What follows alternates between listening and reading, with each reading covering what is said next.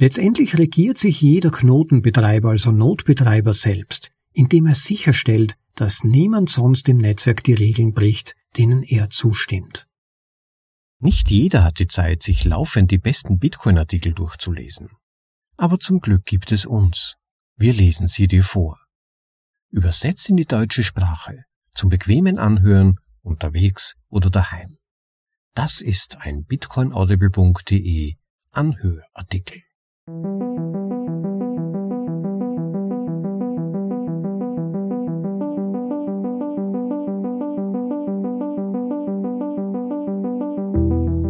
Ja, hereinspaziert und willkommen zur Folge Nummer 124 von bitcoinaudible.de, dem Podcast mit den besten Artikeln aus dem Bitcoin Space für euch in die deutsche Sprache übersetzt und danach vorgelesen zum bequemen Anhören, ob unterwegs oder daheim. Ja, heute tauchen wir wieder mal in die Fatzümpfe über Bitcoin ein, heute mit einem Text von Jameson Lobb, der die Frage beantwortet, ob bei Bitcoin tatsächlich eine Handvoll von Entwicklern darüber entscheidet, welche Codeänderungen in Bitcoin eingebracht werden dürfen und welche nicht. Jameson erklärt, dass das ein Missverständnis ist. Und zwar, weil viele Leute, die sich nicht tiefergehend mit Bitcoin auseinandersetzen, einfach die Entscheidungsprozesse in Bitcoin, aber auch das Konzept der Dezentralisierung allgemein nicht tief genug verstehen. Und das soll spätestens die heutige Vorlesung verändern. Jamesons Texte sind meistens ziemlich gut und insofern wünsche ich euch schon mal viel Vergnügen beim Anhören des Artikels Wer kontrolliert Bitcoin Core? von Jameson Lobb. Im Originaltitel Who Controls Bitcoin Core? Die Frage, wer die Möglichkeit hat, Codeänderungen in das GitHub-Repository von Bitcoin Core einzubringen, taucht immer wieder auf. Dies wurde im Laufe der Jahre von verschiedenen Seiten als zentraler Kontrollpunkt des Bitcoin-Protokolls angeführt. Aber ich behaupte, dass die Frage selbst ein Ablenkungsmanöver ist, das aus einer autoritären Perspektive stammt. Dieses Modell gilt nicht für Bitcoin. Für einen Laien ist es sicherlich nicht offensichtlich, warum dies der Fall ist. Daher ist das Ziel dieses Artikels zu erklären, wie Bitcoin Core funktioniert und auf einer höheren Ebene, wie sich das Bitcoin-Protokoll selbst entwickelt. Die Geschichte von Bitcoin Core Bitcoin Core ist eher ein Brennpunkt für die Entwicklung des Bitcoin-Protokolls als ein Punkt der Kontrolle und Steuerung. Wenn er aus irgendeinem Grund aufhören würde zu existieren, würde ein neuer Brennpunkt entstehen. Die technische Kommunikationsplattform, auf der er basiert, derzeit das GitHub Repository, ist eher eine Frage der Bequemlichkeit als eine der Definition bzw. Projektintegrität. Tatsächlich haben wir bereits erlebt, dass der Entwicklungsschwerpunkt von Bitcoin die Plattformen und sogar die Namen wechselt. Beispiele Anfang 2009 war der Quellcode für das Bitcoin-Projekt einfach nur eine .rar-Datei, die auf SourceForge gehostet wurde. Die ersten Entwickler tauschten Code-Badges mit Satoshi per E-Mail aus. Am 30. Oktober 2009 erstellte Sirius Marty Malmi ein Subversion Repository für das Bitcoin-Projekt auf SourceForge. 2011 wurde das Bitcoin-Projekt von SourceForge zu GitHub migriert. Im Jahr 2014 wurde das Bitcoin-Projekt in Bitcoin Core umbenannt. Niemandem vertrauen. Es gibt zwar eine Handvoll GitHub-Maintainer, also Betreuerkonten auf Organisationsebene, die in der Lage sind, Code in den Master Branch einzubinden, aber das ist eher eine Hausmeisterfunktion als eine Machtposition. Wenn jeder in den Master Branch mergen, also Code einbringen könnte, würde es sehr schnell zu einem zu viele Köche in der Küche Szenario kommen. Bitcoin Core folgt dem Prinzip des geringsten Privilegs das besagt, dass jede Macht, die Einzelpersonen verliehen wird, leicht untergraben wird, wenn sie missbraucht wird. Ein Tweet von Peter Todd vom 4. Oktober 2018 Core is transparent about the list that matters. The PGP keys who can sign merge commits. The lesson to be learned here is not to trust GitHub. Even Bitcoin Core doesn't know the full list of people who can change the repo, as that extends to probably dozens of GitHub Employees. Übersetzt, Core ist transparent in Bezug auf die Liste, auf die es ankommt. Die PGP-Schlüssel, die Merge-Commits, also Festschreibungen im Code, signieren können. Die Lektion, die man hier lernen kann, ist, GitHub nicht zu vertrauen. Selbst Bitcoin Core kennt nicht die vollständige Liste der Personen, die das Repo ändern können, da diese wahrscheinlich Dutzende von GitHub-Mitarbeitern umfasst. Ende des Tweets. Aus einer Sicht potenzieller Angriffsmöglichkeiten kann man GitHub nicht trauen. Eine beliebige Anzahl von GitHub-Mitarbeitern könnte ihre administrativen Privilegien nutzen, um Code in das Repository einzuschleusen, ohne die Zustimmung der Maintainer. Aber es ist unwahrscheinlich, dass ein GitHub-Angreifer auch in der Lage wäre, den BGP-Schlüssel eines Bitcoin Core-Maintainers zu kompromittieren. Anstatt die Integrität des Codes auf GitHub-Konten zu stützen, hat Bitcoin Core ein kontinuierliches Integrationssystem, das Überprüfungen von vertrauenswürdigen BGP-Keys, also Schlüsseln durchführt, die jeden Merge-Commit signieren müssen. Während diese Keys an bekannte Identitäten gebunden sind, ist es trotzdem nicht sicher anzunehmen, dass dies immer der Fall sein wird. Ein Key könnte kompromittiert werden, und wir würden es nicht wissen, es sei denn, der ursprüngliche Keybesitzer benachrichtigt die anderen Maintainer. Daher bieten die Commit-Keys auch keine perfekte Sicherheit. Sie machen es einem Angreifer nur schwerer, beliebigen Code einzuschleusen.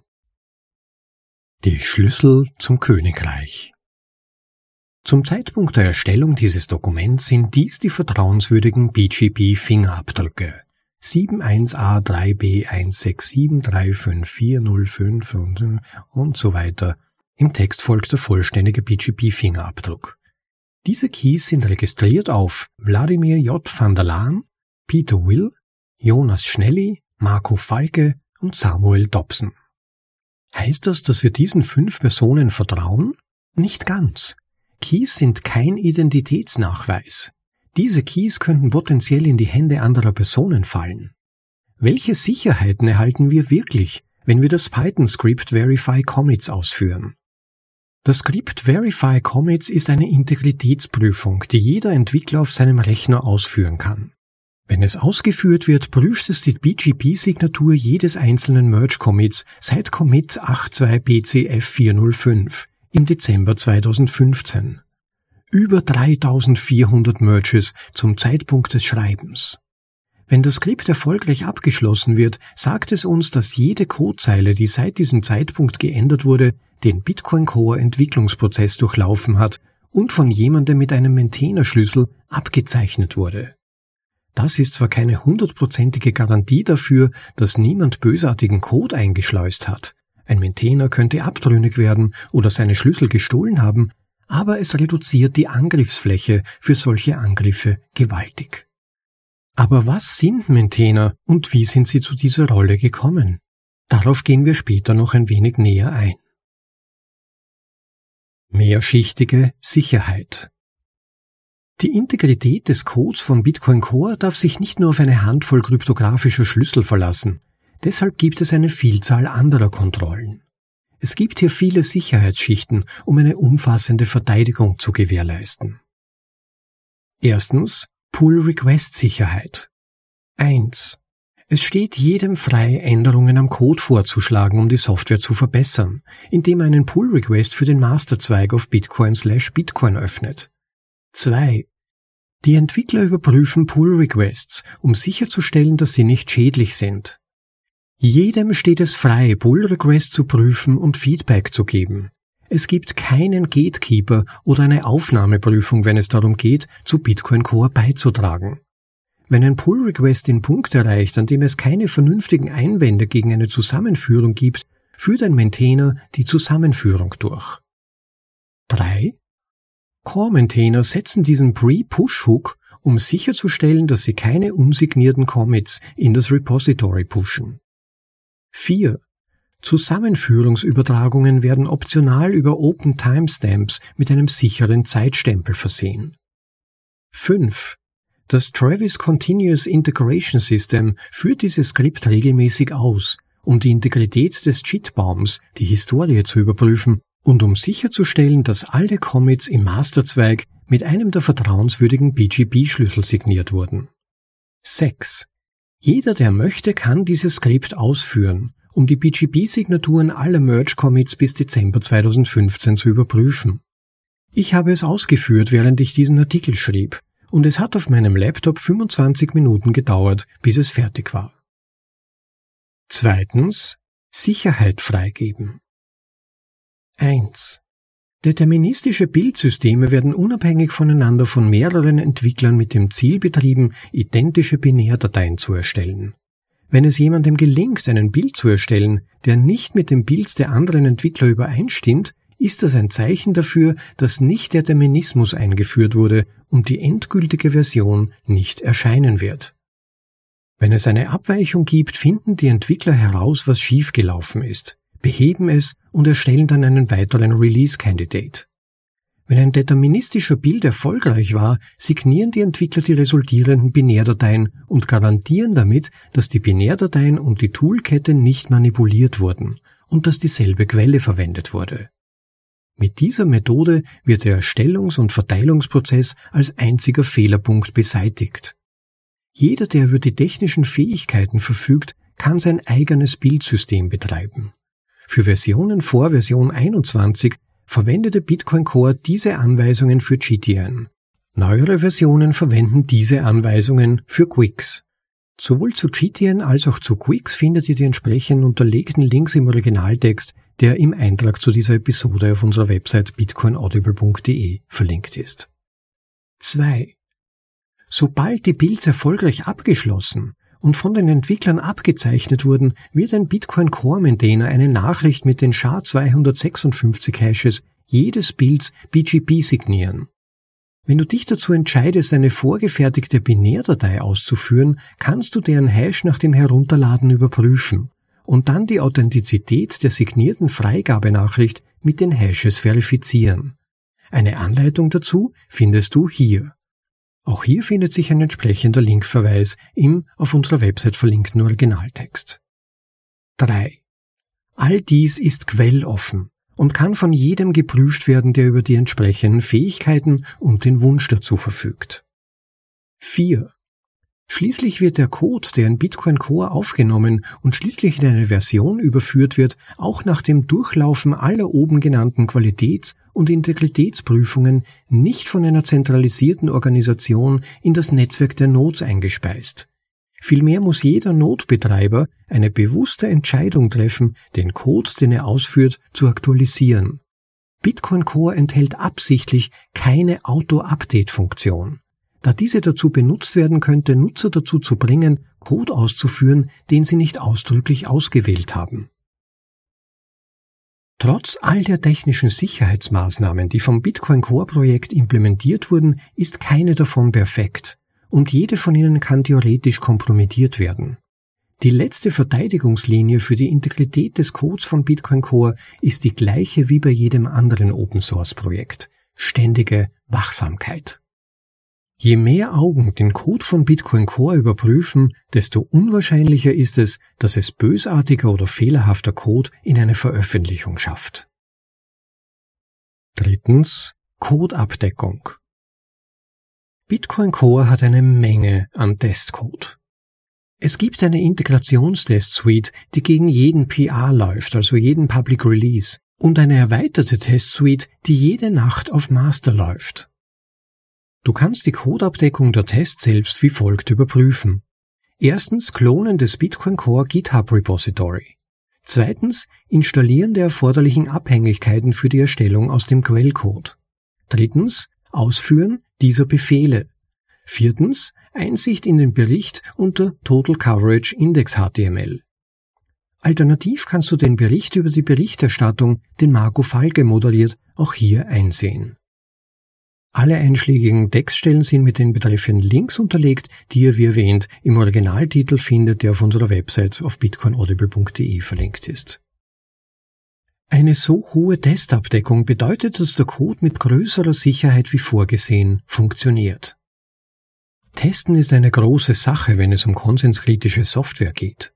Bei besonders komplexen Änderungen führen die Entwickler manchmal akribische Mutationstests durch, das heißt, sie testen die Tests, indem sie den Code absichtlich brechen und sehen, ob die Tests wie erwartet fehlschlagen. Greg Maxwell gab einige Einblicke in diesen Prozess, als er über die Version 0.15 sprach. Ein Zitat aus einem Interview, das auf YouTube verfügbar ist. Der Test ist der Test der Software. Aber was ist der Test des Tests? Die Software. Um den Test zu testen, muss man die Software zerstören. Wettbewerb auf dem freien Markt. BitMEX schrieb einen großartigen Artikel über das Ökosystem der Bitcoin-Implementierungen. Es gibt mehr als ein Dutzend verschiedener Bitcoin-kompatibler Implementierungen und noch mehr konkurrierende Netzwerkimplementierungen. Das ist die Freiheit von Open Source. Jedem, der mit den Bemühungen des Bitcoin Core Projekts unzufrieden ist, steht es frei, sein eigenes Projekt zu starten. Du kannst dies von Grund auf tun oder die Core Software fälschen. Zum Zeitpunkt der Erstellung dieses Artikels laufen 96 Prozent der erreichbaren Bitcoin-Nodes mit einer Version von Bitcoin Core. Warum ist dies der Fall? Wie kann Bitcoin Core einen beinahe Monopolstatus über das Netzwerk der Nodes haben, wenn der Aufwand für den Wechsel zu einer anderen Softwareimplementierung minimal ist? Schließlich bieten viele andere Implementierungen RPC-APIs an, die mit Bitcoin Core kompatibel sind oder ihm zumindest sehr ähnlich sind. Und an dieser Stelle findet sich im Text eine Übersichtsgrafik, und zwar konkret eine Tortengrafik über die Anteile der verschiedenen Node-Implementierungen. Mit einem Anteil von Bitcoin Core von 96,01% vom Zeitpunkt der Erstellung dieses Artikels und der Rest teilt sich in Bitcoin Classic, Bitcoin XD, LibBitcoin, TRB, BTC One, BTCD, Bitcoin, Bitcoin Unlimited, Bitcoin Nots, Bitcoin UESF und Bitcore. Mit jeweils sehr kleinen Tortenspalten.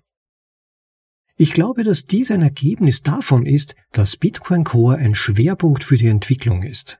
Es hat um Größenordnungen mehr Entwicklerzeit und Talent, was bedeutet, dass der Code, der vom Bitcoin Core Projekt produziert wird, tendenziell der leistungsfähigste, robusteste und sicherste ist. Notbetreiber wollen nicht die zweitbeste Software einsetzen, wenn es darum geht, Geld zu verwalten. Da es sich um Konsenssoftware handelt und das Bitcoin-Protokoll keine formale Spezifikation hat und wohl auch nicht haben kann, weil niemand die Autorität hat, eine zu schreiben, ist es etwas sicherer, die Focal Point Implementierung zu verwenden, weil man so eher mit dem Rest des Netzwerks kompatibel ist, wenn es um Fehler geht. In diesem Sinne ist der Code des Entwicklungsschwerpunkts das, was einer Spezifikation am nächsten kommt. Wer sind die Hauptentwickler? Leute, die mit dem Entwicklungsprozess von Bitcoin Core nicht vertraut sind, könnten das Projekt von außen betrachten und Core als eine monolithische Einheit ansehen.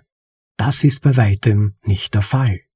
Es gibt häufig Meinungsverschiedenheiten zwischen Core-Mitwirkenden und selbst die produktivsten Mitwirkenden haben viel Code geschrieben, der nie in das Projekt integriert wurde. Wenn du die Richtlinien für Beiträge liest, wirst du feststellen, dass sie ziemlich locker sind. Der Prozess könnte am besten als grober Konsens beschrieben werden. Ein Zitat aus einem IETF-Dokument Die Maintainer werden berücksichtigen, ob ein Patch mit den allgemeinen Prinzipien des Projekts übereinstimmt, die Mindeststandards für die Aufnahme erfüllt und den allgemeinen Konsens der Mitwirkenden beurteilen. Ende des Zitats. Wer sind die Bitcoin Core Maintainer? Sie sind Mitwirkende, die durch qualitativ hochwertige Beiträge über einen bestimmten Zeitraum ein ausreichendes soziales Kapital innerhalb des Projekts aufgebaut haben. Wenn die bestehende Gruppe der Maintainer der Meinung ist, dass es klug wäre, die Rolle auf einen Mitwirkenden auszuweiten, der Kompetenz, Zuverlässigkeit und Motivation in einem bestimmten Bereich gezeigt hat, können sie dieser Person Commit-Zugriff auf ihr GitHub-Konto gewähren. Die Rolle des Lead-Maintainers ist für jemanden gedacht, der die Aufsicht über alle Aspekte des Projekts hat und für die Koordination der Veröffentlichungen verantwortlich ist. Sie wurde im Laufe der Jahre freiwillig weitergegeben. Satoshi Nakamoto 3. Januar 2009 bis 23.02.2011 Gavin Andreessen 23.02.2011 bis 7.04.2014 Wladimir van der Laan 7.4.2014 bis zur Gegenwart. Die Tätigkeit als Bitcoin Core Maintainer wird oft als Hausmeistertätigkeit bezeichnet, da Maintainer nicht die Macht haben, Entscheidungen zu treffen, die dem Konsens der Mitwirkenden oder der Nutzer zuwiderlaufen. Die Rolle kann jedoch aufgrund der zusätzlichen Aufmerksamkeit des gesamten Ökosystems ziemlich anstrengend sein. Gregory Maxwell hat zum Beispiel 2017 seine Rolle als Maintainer aus persönlichen Gründen aufgegeben. Wahrscheinlich aufgrund des öffentlichen Drucks, den er während der Skalierungsdebatte erfahren hat. Wladimir schrieb einen nachdenklichen Beitrag über den Stress als Core-Maintainer und warum es angemessen war, Gavins Commit-Zugriff zu entfernen, was viele Leute verärgerte. Als Jeff Garsig aus der GitHub-Organisation entfernt wurde, waren er und andere darüber verärgert, aber er hatte seit zwei Jahren nichts mehr zu Core beigetragen. Sein GitHub-Konto mit Schreibzugriff auf das Repository zu belassen, hat dem Projekt keinen Nutzen gebracht. Es hat nur ein Sicherheitsrisiko geschaffen und gegen das Prinzip des geringsten Privilegs verstoßen, auf das sich Wladimir in seinem Beitrag bezieht. Andere mögen Core als eine Technokratie oder einen Elfenbeinturm betrachten, der es Neuensteigern schwer macht, sich zu beteiligen. Aber wenn du mit den Mitwirkenden sprichst, wirst du feststellen, dass das nicht der Fall ist. Während nur ein Dutzend Personen im Laufe der Jahre Zugang zu den Comics hatten, haben Hunderte von Entwicklern Beiträge geleistet. Ich selbst habe ein paar kleine Beiträge geleistet. Obwohl ich mich nicht als Hauptentwickler betrachte, bin ich technisch gesehen einer. Niemand kann dich daran hindern, einen Beitrag zu leisten. Ein Zitat von Matt Corello vom 18. November 2018. Im Jahr 2011, als ich noch ein Schüler war, der nicht wusste, was ein Pointer ist, hat die Bitcoin Core Org Entwicklergemeinschaft, insbesondere Leute wie Greg Maxwell, Peter Will und so weiter, mit mir zusammengearbeitet, um meine beschissenen Badges so zu gestalten, dass sie es wert waren, zusammengeführt zu werden. Und es war eine großartige Umgebung zum Lernen. Ende des Zitats. Ein weiteres Zitat von John Newberry vom 18. November 2018. 2016 organisierte The Blue Mat eine Residency bei Chaincode Labs.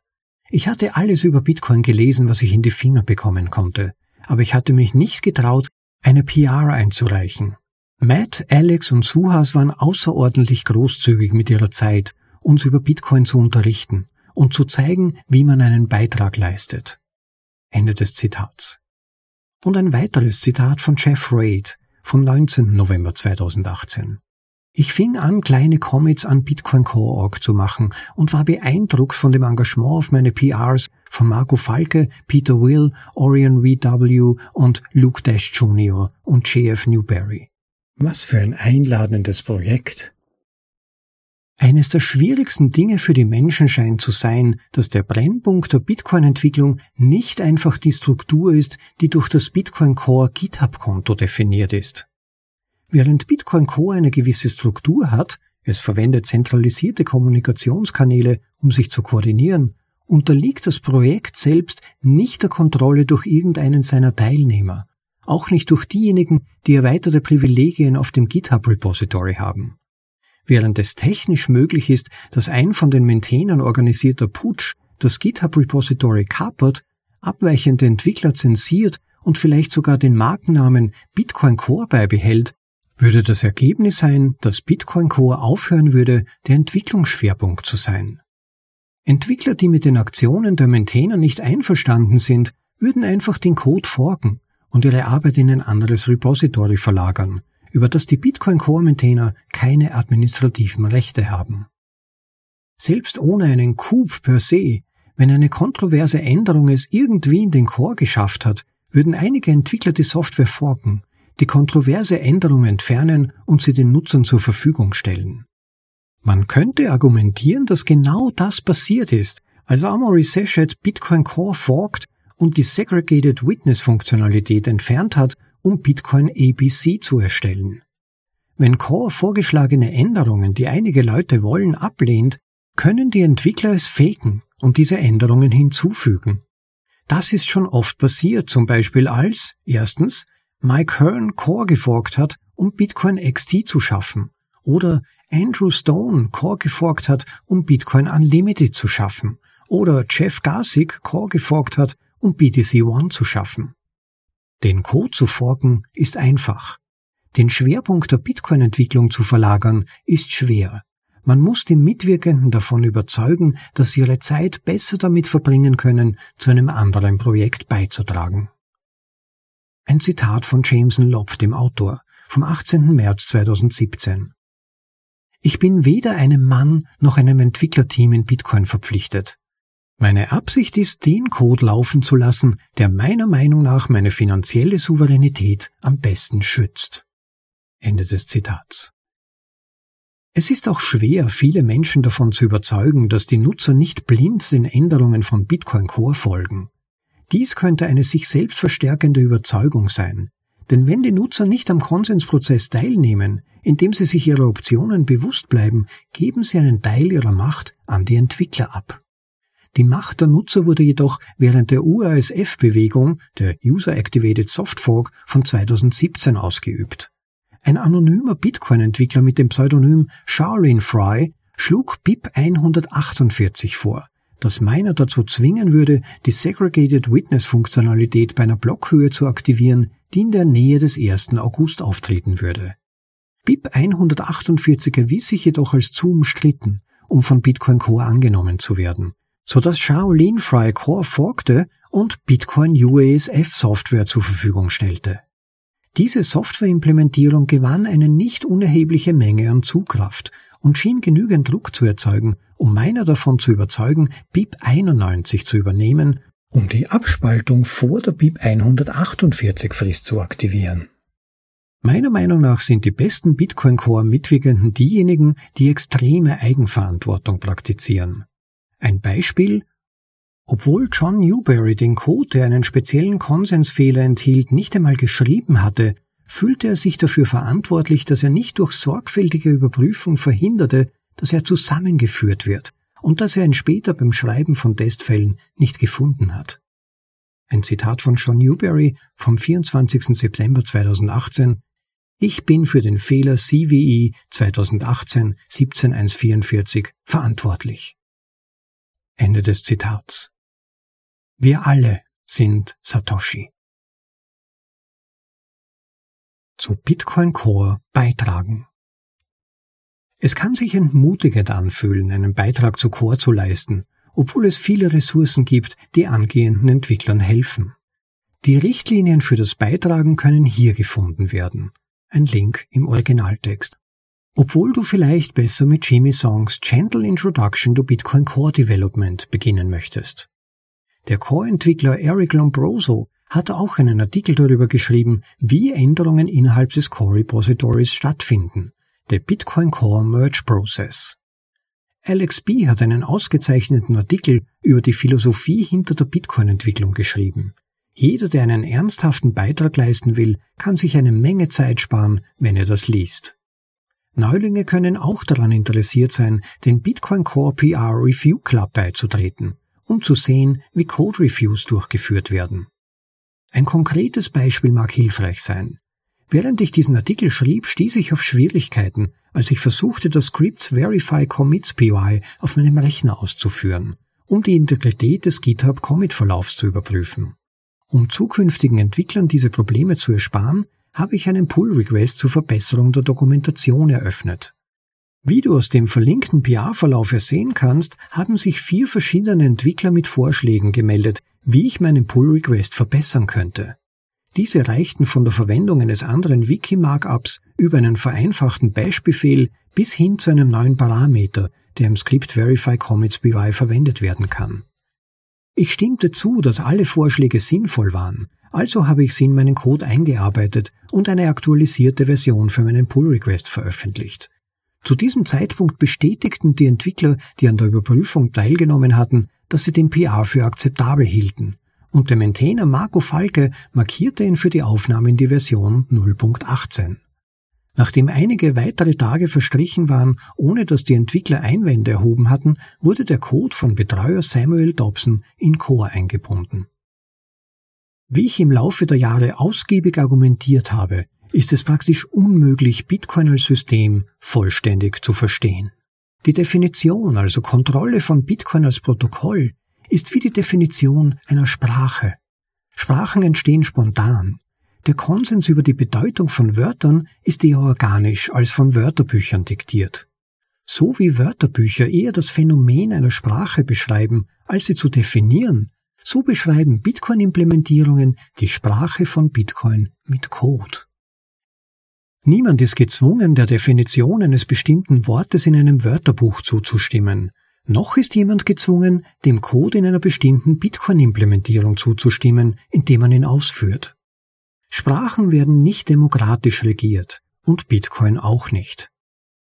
Auch wenn man gelegentlich hört, dass Miner, Nodes, Entwickler oder Nutzer unter Anführungszeichen abstimmen, es gibt keinen solchen Mechanismus, der es einer Mehrheit ermöglichen würde, eine Minderheit von Abweichlern zu zwingen, Änderungen zu akzeptieren, mit denen sie nicht einverstanden sind. Bitcoin ist Anarchie, ohne Herrscher, aber nicht ohne Regeln.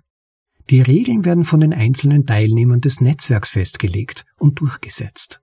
Während Änderungen am Bitcoin-Protokoll selbst in der Regel über den Bitcoin Improvement Proposal Prozess vorgenommen werden, ist auch dies nur eine empfohlene Best Practice und niemand kann gezwungen werden, sie zu befolgen. Es ist lediglich ein formalisierter Weg, um zu versuchen, eine Änderung durch einen Prozess der Peer Review und Konsensbildung zu führen.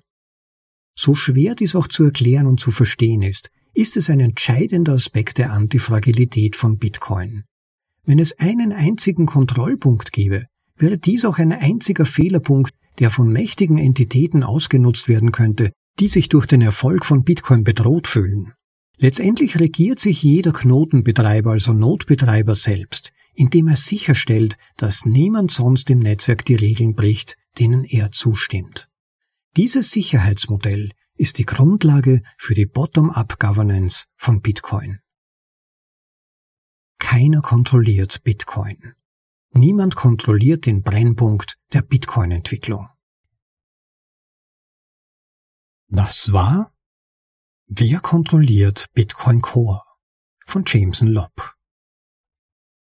Also das war wirklich eine detaillierte Analyse von Jameson Lobb. Er ist auf so gut wie alle potenziellen Vorwürfe eingegangen, die mitunter über die angebliche zentral gesteuerte Core-Entwicklung als FAT verbreitet werden. Also FAT, vier Uncertainty and Doubt, habt ihr sicher schon gehört, dieses Akronym, beziehungsweise eingedeutscht Angst, Unsicherheit und Zweifel. Und Jameson hat toll erklärt, wie viele Teile in Bitcoin zusammenspielen, damit das Ganze so funktioniert, wie es das tut. Und er hat, finde ich, so schön erklärt, dass wenn mitunter Bitcoin-Gegner reklamieren, dass angeblich nur eine Handvoll Leuten ja den Key zu Bitcoins GitHub Repository haben würden, ja, dann könnte man genauso gut argumentieren, dass GitHub-Manager Bitcoin durch ihren quasi Überkey Bitcoin zerstören oder nach Belieben verändern könnten. Und es ist in gewisser Weise sogar interessant, sich dieses Szenario mal zu überlegen. Was wäre tatsächlich, wenn es beispielsweise einer Partei gelingen würde, einen GitHub-Manager zu erpressen und ihn dann dazu zu zwingen, Bitcoin nach Belieben abzuändern oder zu zerstören? Was würde dann passieren? Aber, wie eben Jameson Lobb ja auch aufgezeigt hat, ist das falsch gedacht. Man zäumt das Pferd dabei von hinten auf. Bitcoin ist sicher, weil er eine vergleichslose Zahl an Entwicklern und Testern hat, die alles überprüfen und es steht auch jedem frei, äh, welche Core-Node-Version er verwenden möchte. Wenn man eine bestimmte Implementierung nicht mag, oder man den Eindruck hat, dass sie unter Zwang erstellt wurde, dass das also nicht der Bitcoin ist, den man wünscht, dann installiert man einfach die betreffende Version nicht. Und tatsächlich, wenn sich jemand schon mal von euch die betreffenden Verteilungslandkarten angesehen hat, es gibt tatsächlich eine Buntheit von Notversionen da draußen. Auch die ist also herrlich dezentralisiert, wenn man das gut findet. Dass es auch unterschiedliche Versionen von Bitcoin gibt, die im Einsatz sind, Natürlich gäbe es gute Argumente dafür zu sagen, dass es am besten wäre, wenn alle Nodes auf der jeweils aktuellsten Version laufen würden. Aber es ist halt auch zum Teil nicht so einfach, die betreffenden Nodes zu aktualisieren, wenn das eben vorgefertigte Versionen bereits sind oder Versionen auf speziellen Devices oder so. Dann ist es überhaupt nicht trivial, die zu aktualisieren. Ja, und manche Leute, da gehöre ich selbst durchaus dazu, überlegen sehr genau, ob sie sich eine neue Version installieren. Die lesen dann genau, worin die Änderungen genau besteht und entscheiden sich nur dann dafür, sie zu installieren und zu aktivieren, wenn sie hinter den Änderungen stehen. Wobei in Bitcoin ohnehin vor jedem neuen Release massiv diskutiert und abgewogen wird. Jede winzigste Änderung, da gehen viele Monate Diskussion und dann Testungen voraus. Denkt mal an Taproot zum Beispiel. Wir haben Jahre damit verbracht, es zu diskutieren. Vorteile, Nachteile sind abgewogen worden, bis es dann letztendlich zu ersten Testimplementierungen gekommen ist. Die sind dann wiederum monatelang getestet worden. bis es zum Release gekommen ist und das dann auch wieder nur schrittweise sich durchgesetzt hat. Also das sind Prozesse, die zum Teil Jahre dauern und so etwas kann aber auch ein Vorteil sein. Wenn es beispielsweise ein Problem geben würde, das plötzlich auftritt, das vorher noch nicht absehbar war, laufen ja dann auch eine relativ hohe Zahl von Nodes nach wie vor mit den alten Versionen. Und der Vorteil bei Bitcoin ist halt auch, dass die Versionen untereinander kompatibel sind. Man kann dann mit älteren Versionen keine neueren Features nutzen, aber die Grundfunktionen sind zueinander kompatibel. Also eine ältere Node-Version kann auch neuere Transaktionen lesen und die neueren Versionen können natürlich auch die alten Transaktionen nachvollziehen und verifizieren. Oder auch zum Beispiel die Block-Size-Kriege. In der letzten Folge, die ihr hoffentlich gehört habt, sie war betitelt Erzählt mir nicht, dass es in Bitcoin keine Helden gibt, von Thomas Strollheit war das, Vorlesung Nummer 123, da wurde genau darauf eingegangen, wie steinig dieser Weg war, zu einem Konsensus zu kommen. Also die Idee, dass Bitcoin Core-Entwickler das Projekt kontrollieren, ist einfach absurd. Man muss auch mal analysieren, was der Begriff Dezentralisierung überhaupt bedeutet. Das ist ein kompliziertes Ding alles andere als einfach zu verstehen. Und vor allem gibt es ja auch keine globale, also allgemein gültige Definition davon, die jeder intuitiv gleich verstehen würde, was Dezentralisierung überhaupt bedeuten soll. Denn das Wort Dezentralisierung trägt schnell jemand auf den Lippen. Es gibt ja gerade auch im Altcoin-Bereich keinen einzigen Token, der mir bekannt wäre, der nicht behauptet, dezentralisiert zu sein. Wenn man aber unter die Oberfläche blickt und halbwegs das Konzept von Dezentralisierung versteht, dann kann man oft nicht anderes als leise in sich hineinschmunzeln. Aber um mal den Begriff ein wenig einzugrenzen, könnte man davon ausgehen zu sagen, dass es zahlreiche Ebenen gibt, auf denen Dezentralisierung angestrebt werden kann. Und meine Behauptung wäre, dass Bitcoin diese Dezentralisierung auf den meisten Ebenen davon auf maximale Weise erreicht.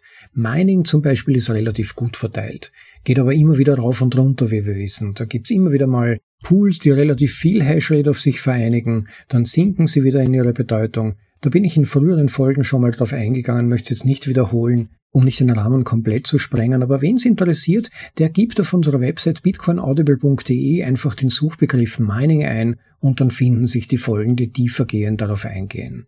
Aber als weitere Ebene der Dezentralisierung, in der Bitcoin sehr gut dasteht meiner Ansicht nach, würde ich behaupten, dass es die Nodes sind, die weltweit außergewöhnlich gut verteilt sind. Die überwiegend meisten Nodes sind dabei übrigens auch privat, also keine Firmen oder gar Serverfarmen, die die Nodes betreiben, sondern private Leute, die sie in ihren Haushalten betreiben.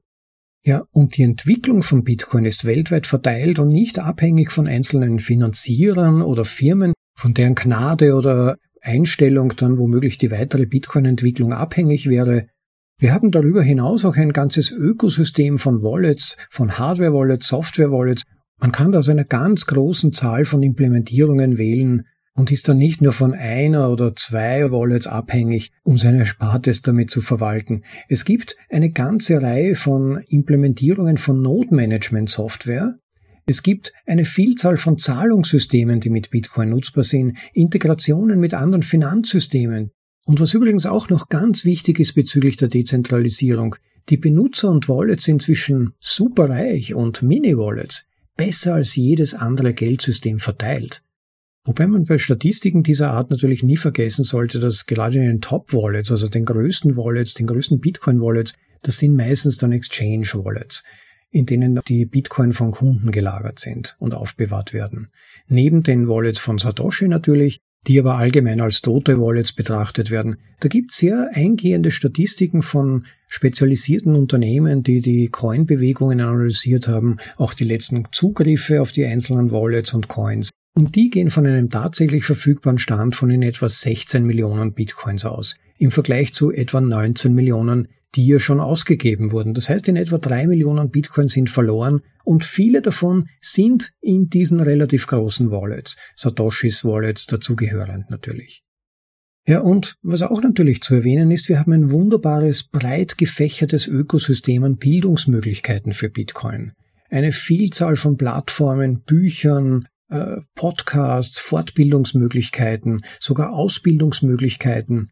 Und auch das eine ganz wichtige Basis für Bitcoin, natürlich für die Zukunft von Bitcoin vor allem und so weiter.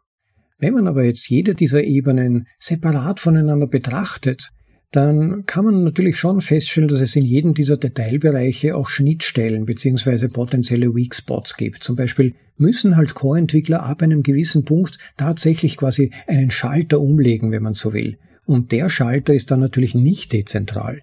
Der Schalter wird aber umgelegt, nachdem gewissenmaßen crowdgesourced wurde, also festgelegt wurde durch die Bitcoin-Community, ob und wie er umgelegt werden soll. Aber wir wissen es alle, wenn jemand neu in diesen sogenannten Kryptobereich kommt, dann ist er in aller Regel rasch beeindruckt und lässt sich von allen möglichen Angaben einnehmen. Partnerships. Unser Token hat bald eine Partnership mit dem gigantischen Unternehmen XY oder unser Token bildet eine geniale Brücke zwischen Zahnärzten und FedNow und so weiter. Ja, und diese Leute glauben dann genauso, dass es in Bitcoin halt nur vier Leute angeblich gibt, die Macht über das System haben. Da müsst ihr erst mal lesen, wie sich das genau verhält, aber wer tut das schon?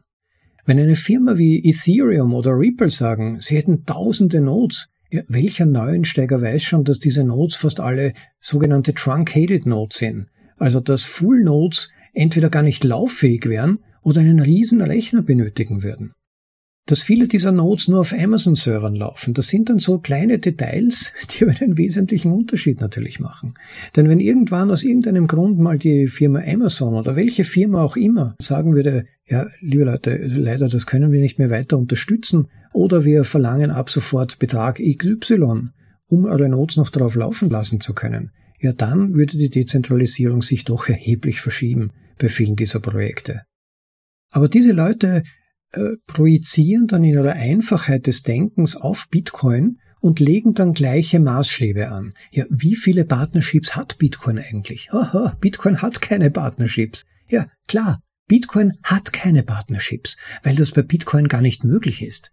Bitcoin ist ein dezentralisiertes Protokoll. Es hat keinen CEO, er hat keine Managementabteilung, keine Werbeabteilung. Da gibt's niemanden, der Partnerships eingeht oder unterschreiben könnte. Diese Leute verstehen überhaupt nicht, wofür Dezentralisierung überhaupt gut ist. Denn wir brauchen Dezentralisierung als Balancierungs- und in gewisser Weise auch Verteidigungssystem, in dem Menschen einen Bienenschwarm gleich Information abgleichen und das System als Ganzes unverwundbar bleibt, wenn man einzelne Bienen herausnimmt.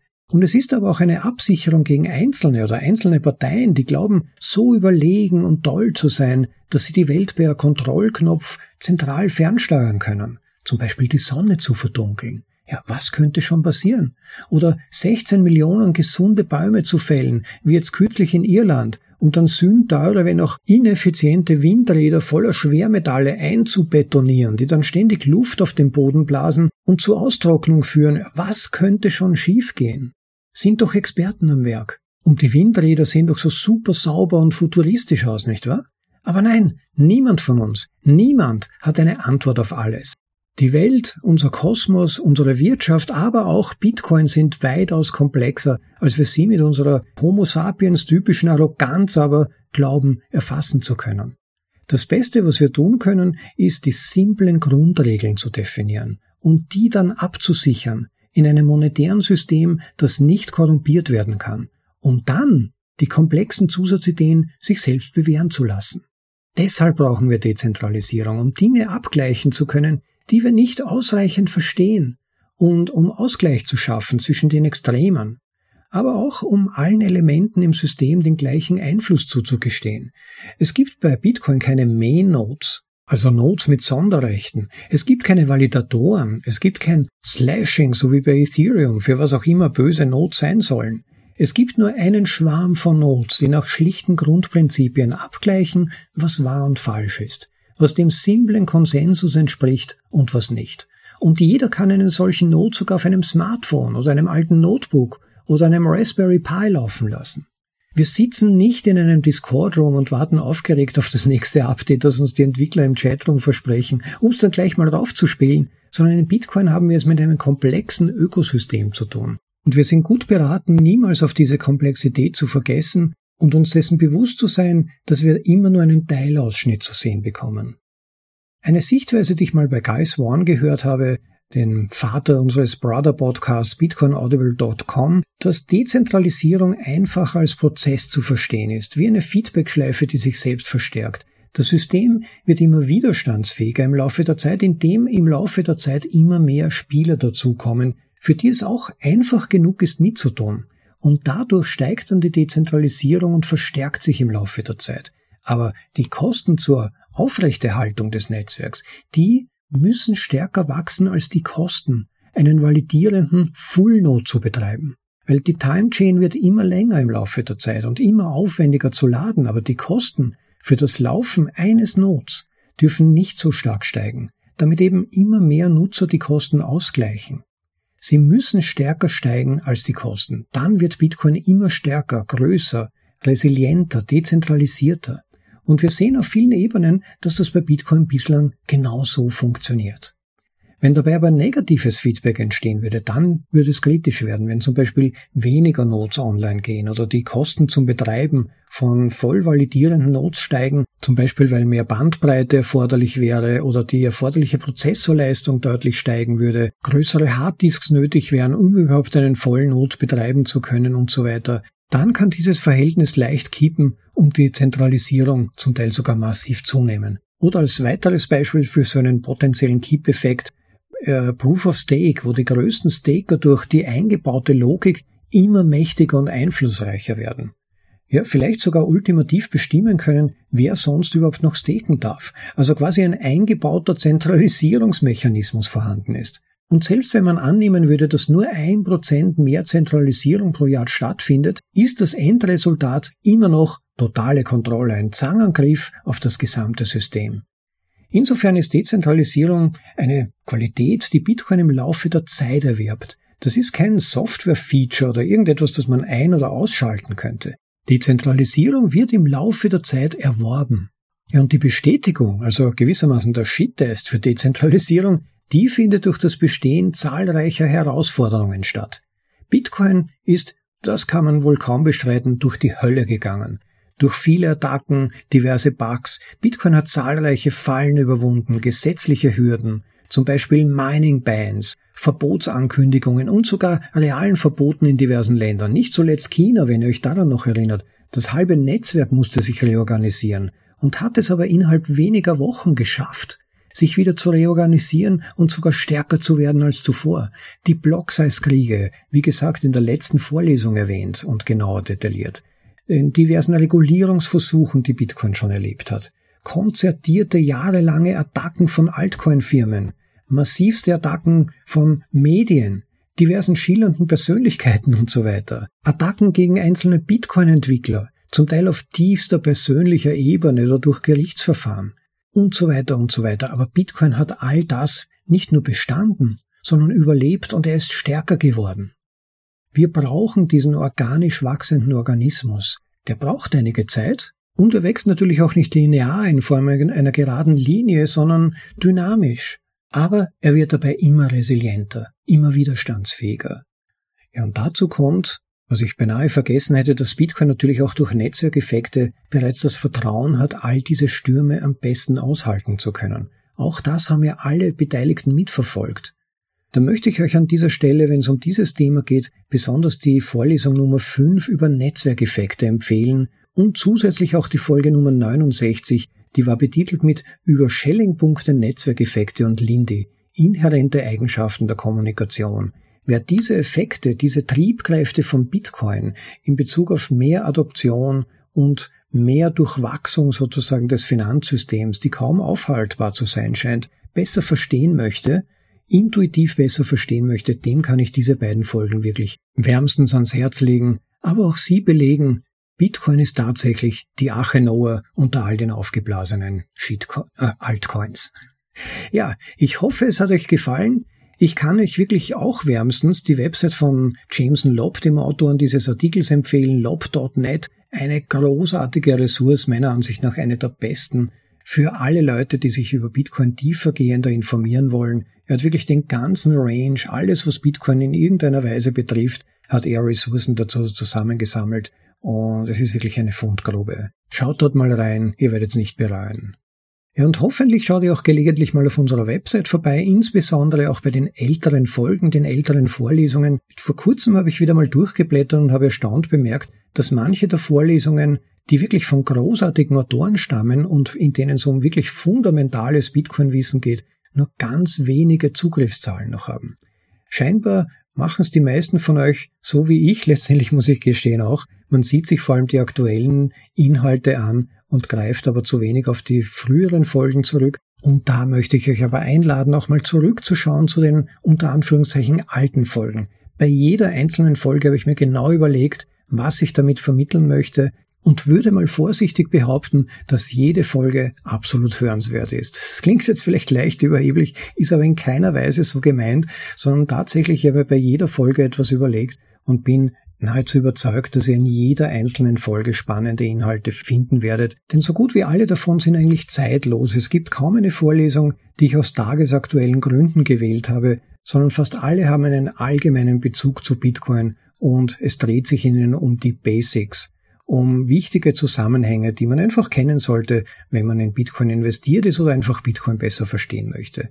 Und in diesem Sinne möchte ich euch auch wie immer ersuchen, die Folgen auch weiter zu empfehlen, den Podcast als solchen weiter zu empfehlen, damit möglichst viele Leute ihn noch kennenlernen. Ich äh, bekomme von euch immer wieder so wirklich total nette Rückmeldungen, wenn jemand mir sagt, dass der Podcast eigentlich noch viel zu unbekannt ist. Ich kann dabei nur mein Möglichstes tun, es liegt, glaube ich, sehr stark an euch, wie weit er weiter Verbreitung findet und wie viele Leute auf ihn aufmerksam werden. Man sagt mir, dass die Inhalte sehr gut sind, dass sie sehr geschätzt werden, aber wenn sie natürlich niemand zu hören bekommt, nützt die beste Liebesmühe nichts. Insofern bitte empfehlt ihn weiter, macht in euren Gruppen, auf Facebook, auf Telegram, auf Discord, wo immer ihr es für nützlich haltet, Empfehlt ihn weiter. Gerne auch als Unterstützung eurer eigenen Argumentation. Warum nicht mal auf eine Vorlesung hinweisen? Wenn sie die betreffende Person dann nicht mal anhört, die Vorlesung, ja, dann hat man zumindest sein Möglichstes getan. Vielen lieben Dank auch für die regelmäßig eingehenden Unterstützungsbeiträge. Der Podcast lebt von Value for Value. Ganz offen gesagt, wer Value, also Wert von unseren Vorlesungen erfährt, der sollte bitte auch Wert zurückgeben in regelmäßiger Form durch regelmäßige Unterstützungsbeiträge oder aber auch einfach beim Zuhören. Bei den Podcast 2.0 Apps gibt es ja die Möglichkeit, während des Zuhörens automatisch Sites transferieren zu lassen oder auch gern durch diverse Spendenbeiträge, die ihr auf diversen Plattformen uns übermitteln könnt.